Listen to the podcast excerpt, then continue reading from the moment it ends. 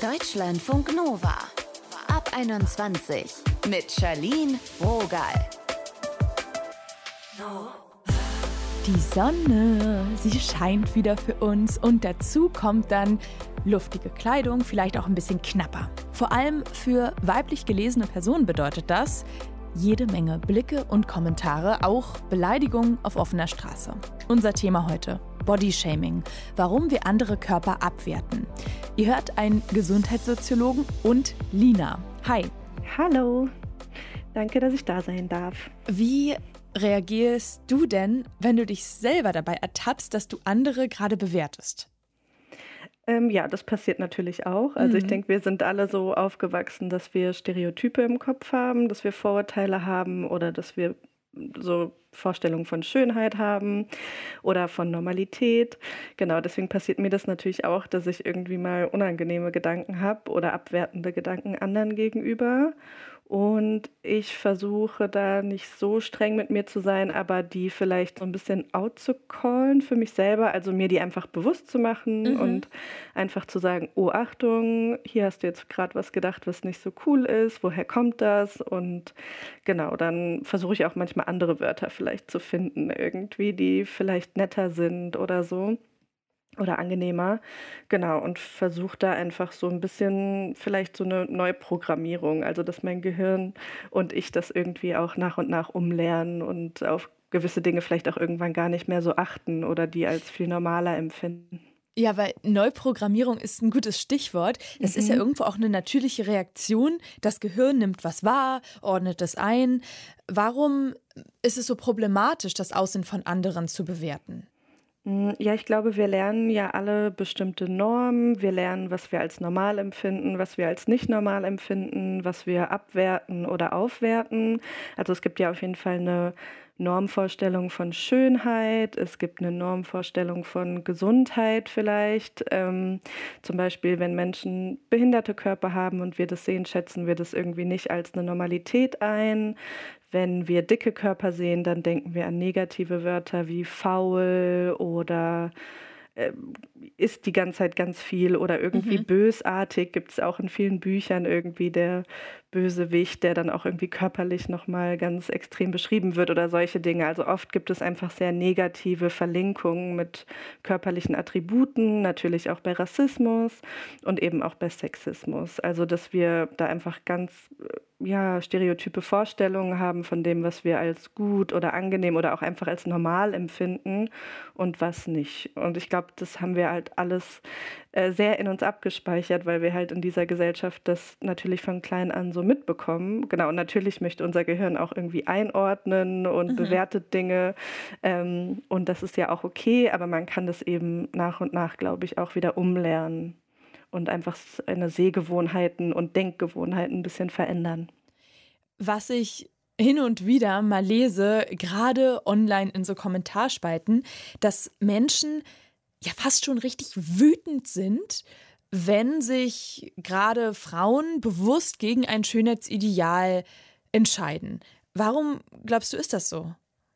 Also ich glaube, dass das schon mit Macht zu tun hat. Also es ist ja auch äh, eine Frage von Macht. Wer kann entscheiden, was gut ist, was schön ist, ähm, wie wir aussehen sollen? Mhm.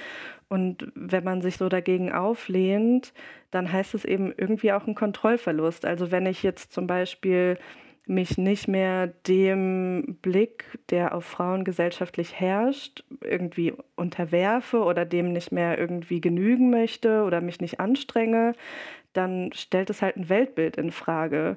Ähm, dann bin ich halt viel selbstbestimmter plötzlich und ich glaube, dass das Leuten auch sehr viel Angst macht, komischerweise. Wie war das denn bei dir, wenn du darüber reden möchtest, als du jünger warst? Welche Auswirkungen hatte da Bodyshaming auf dich?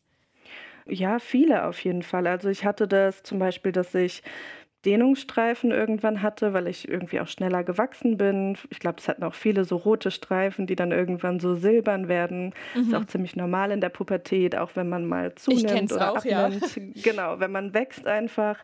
Und da hatte ich schon manchmal im Schwimmbad so Kommentare, na, hast du schon ein Baby bekommen oder solche Sachen, also halt mit zwölf oder dreizehn, oh. ähm, was natürlich super unangenehm ist und ja, einfach manchmal auch so, dass man zu dick ist oder ja, ganz viel halt unangenehme Sachen, dass ich mich schon sehr bewertet gefühlt habe und auch, äh, ich hatte schon mal eine Phase, wo ich mich dann sehr stark geschminkt habe, sehr kurze Röcke angezogen habe und dann kommt natürlich so Schlampe und solche Dinge und ganz viele Ideen dazu, was man privat macht oder ähm, wie man sich verhält, wie sexuell aktiv man ist oder mhm. sowas, was halt auch oft überhaupt nichts mit der Realität zu tun hat und ich fand es damals schon spannend, also weil ich damals noch nicht so richtig Begriffe davon hatte, aber mich irgendwie erinnert habe ähm, letztens an den Ethikunterricht.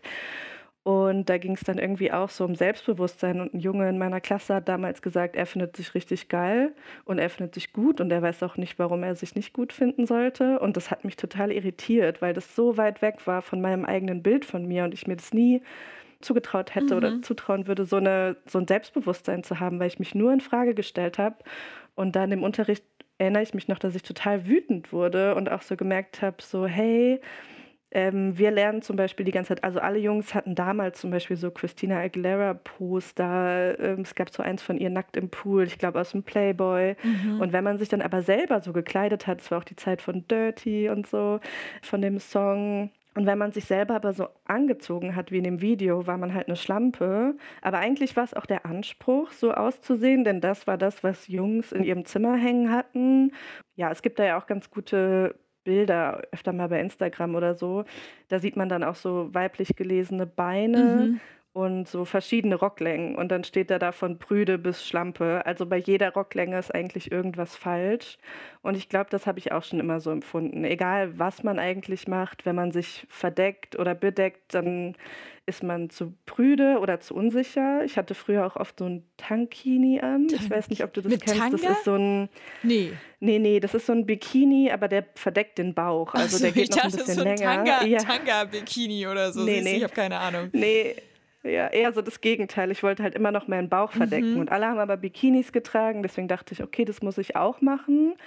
Und der hat dann aber noch meinen Bauch bedeckt, weil für den habe ich mich immer geschämt. Und dann wurde ich aber auch ganz oft angesprochen, warum ich denn sowas trage. Mhm. Also wenn ich meinen Bauch gezeigt habe, wurde ich angesprochen, weil er zu dick ist. Wenn ich ihn verdeckt habe, wurde ich angesprochen, "Hm, was soll das denn jetzt? Wieso versteckst du den?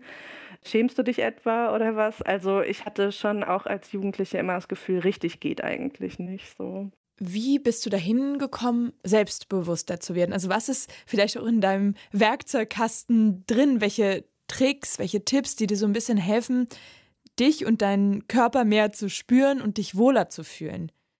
Damit struggle ich natürlich Mhm. auch immer mal wieder oder habe damit irgendwie auch Probleme. Aber ich schaffe es irgendwie immer wieder da auch rauszukommen bisher, weil es mich irgendwie auch wütend macht. Also weil ich einfach merke, es hat so eine gesellschaftliche Struktur. Ich fange dann zum Beispiel oft an, andere mal zu fragen, hey, wie geht's dir eigentlich mit deinem Körper? Und das ist super interessant, weil es auch bei ganz engen Freundinnen weiß ich das dann gar nicht so sehr. Und dann kommen plötzlich Sachen raus, die ich gar nicht wusste. Dass eine Freundin zum Beispiel jahrelang immer mit einem Schal rumgelaufen ist oder einem Tuch, auch im Sommer, damit man nicht sieht, dass sie ganz kleine Brüste hat, so damit niemand darauf Mhm. aufmerksam wird, wie die aussehen. Und da kommen ganz viele solche Sachen raus. Das hilft mir schon mal einfach, also auch mit anderen darüber zu reden und ähm, da im Austausch zu sein. Dann hilft mir irgendwie auch meine Wut und es einfach trotzdem zu machen.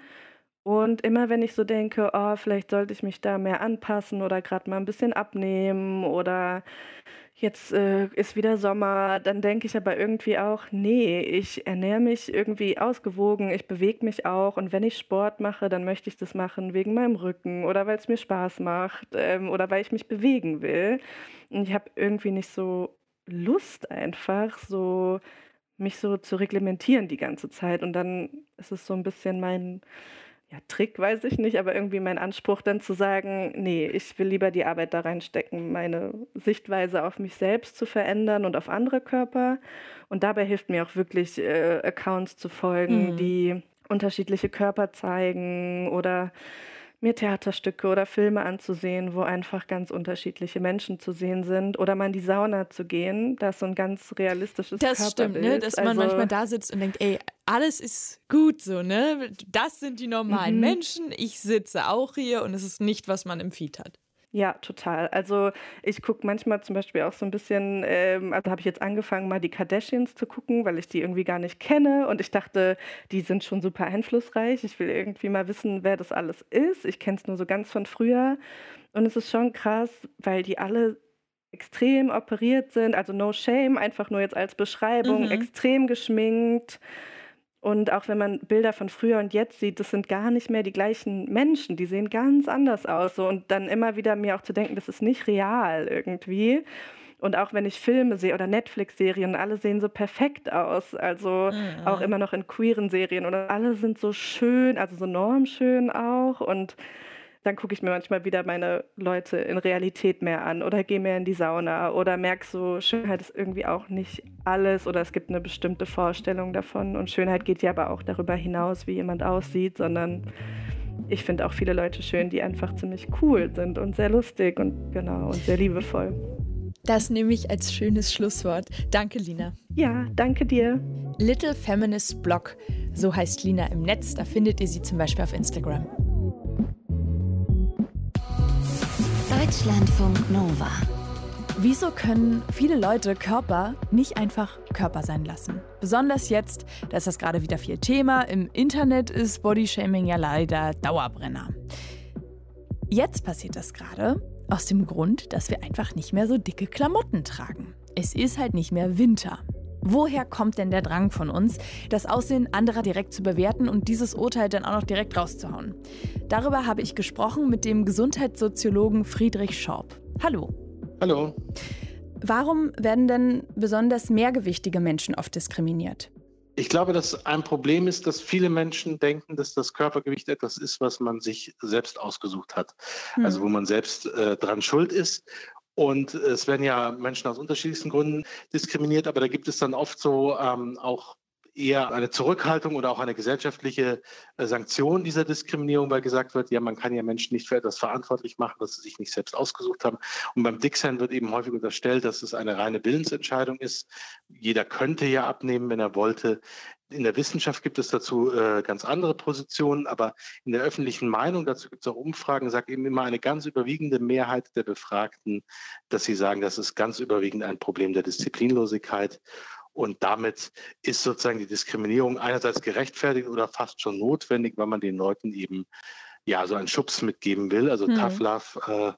Äh, und deswegen ist das sozusagen nicht nur nicht falsch, sondern sozusagen gerade regelrecht notwendig. Das ist eben häufig die Argumentation, die man dann da findet. Sie haben ja gerade gesagt, so einen äh, Schubs auch mitgeben. Was sagen denn die Motive hinter Bodyshaming über unsere Gesellschaft aus? Also es glaube ich, unterschiedliche Motive. Man muss natürlich auch sagen, das Bodyshaming ist ja auch ein vielschichtiges Phänomen. Das bezieht sich ja nicht nur auf Gewicht.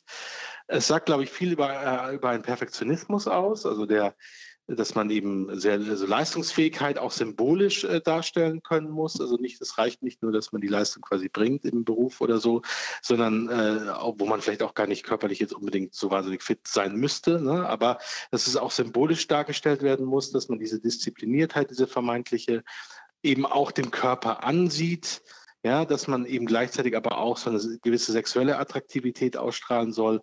Das ist, glaube ich, heute viel wichtiger geworden in vielen Bereichen, als es das früher war dass eben so eine symbolische Leistungsfähigkeit und auch Gesundheit über den Körper symbolisiert wird. Also dass Gesundheit heute auch als etwas wahrgenommen wird, nicht die Abwesenheit von Krankheit, sondern eben so einen perfekten Körper auch zu haben, ja?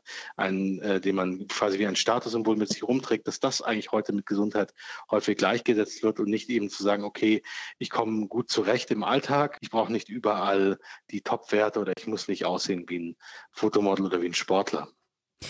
Ich habe so den Eindruck, dass Body-Shaming so unterbewusst oder Körper zu bewerten, abzuwerten, fast schon was Natürliches ist und äh, wir uns dann eher reglementieren oder das äh, moralisch überdenken. Was sagt denn das über uns aus, dass wir das so gerne machen? Naja, ähm, ich sag mal so, dass man irgendwie kategorisiert und Sachen in Schubladen steckt und, und groß, klein, dick, dünn oder was auch immer bezeichnet. Das ist, glaube ich, ganz normal. Die Frage ist ja, was äh, geht daraus, also ob ich daraus eine Hierarchie hervorgeht. Und ich glaube, wir neigen dazu, uns dann abgrenzen zu wollen, uns besser darstellen zu wollen. Und es gibt ja auch häufig das Phänomen, dass Leute, die selbst von dieser Diskriminierungsform betroffen sind, sich jemand aussuchen, der dann vielleicht noch, noch höhergewichtig ist oder noch äh, ein anderes äh, körperliches äh, Manko hat und äh, oder vielleicht dem zu unterstellen oder ihr zu unterstellen, sie, sie sei eben auch äh, durch ihr Verhalten besonders in besonderer Weise dafür verantwortlich. Also dass man da dann nochmal sozusagen nach, ja, wie wir das ja eigentlich bei ganz vielen Diskriminierungsformen erleben, dass man eben eigentlich nochmal nach unten tritt und nicht äh, sozusagen diese Diskriminierung insgesamt in Frage stellt. Und würden Sie sagen, Bodyshaming überwiegt immer noch in der Sichtbarkeit oder der Gegentrend zu mehr, wie es heißt, Body Positivity? Ja, es gibt beides. Äh, es gibt beides und eine wachsende definitiv, aber immer noch eine ziemlich kleine Nische, wenn man sich so das Gesamtuniversum ähm, im Internet und auch darüber hinaus in den Medien anschaut. Ähm, natürlich ist, gibt es im Internet Nischen so für so ziemlich alles und gerade diese Body Positivity Bewegung ist auch stark gewachsen, aber es ist natürlich immer noch sehr viel geringer als ähm, kleiner als äh, der Rest sozusagen, äh, der Mainstream ähm, oder die klassischen Schönheitsideale, die sonst vermittelt werden. Außerdem hat die Body Positivity Bewegung ja auch äh, ein Problem, nämlich dann, wenn sie das äh, einfach individualisiert, also wenn sie letztlich den Leuten sagt, du musst dich ja einfach nur schön finden, dann wird das schon. Es ist quasi deine Aufgabe. Du entscheidest, äh, ob du schön bist und nicht die Gesellschaft. Und das macht, ist halt auch zu einfach. Davon abgesehen ist es eben auch so ein Appell an das Individuum. Es ist letztlich deine Aufgabe. Du hast es in der Hand. Empower dich selbst. Und ich denke, das, das äh, überfordert viele. Und das kann auch nicht der Anspruch sein, sondern der Anspruch müsste lauten, wir als Gesellschaft müssen daran arbeiten, dass wir weniger diskriminieren und dass wir mehr körperliche Vielfalt sichtbar machen. Klare Worte von Gesundheitssoziologen Friedrich Schorb. Vielen Dank. Vielen Dank, ja, Ihnen auch. Schön, dass ihr heute dabei wart. Mein Name ist Charlene Rogal. Seid gut zu euch. Deutschlandfunk Nova ab 21. Immer Montag bis Freitag auf deutschlandfunknova.de und überall, wo es Podcasts gibt. Deutschlandfunk Nova ab 21.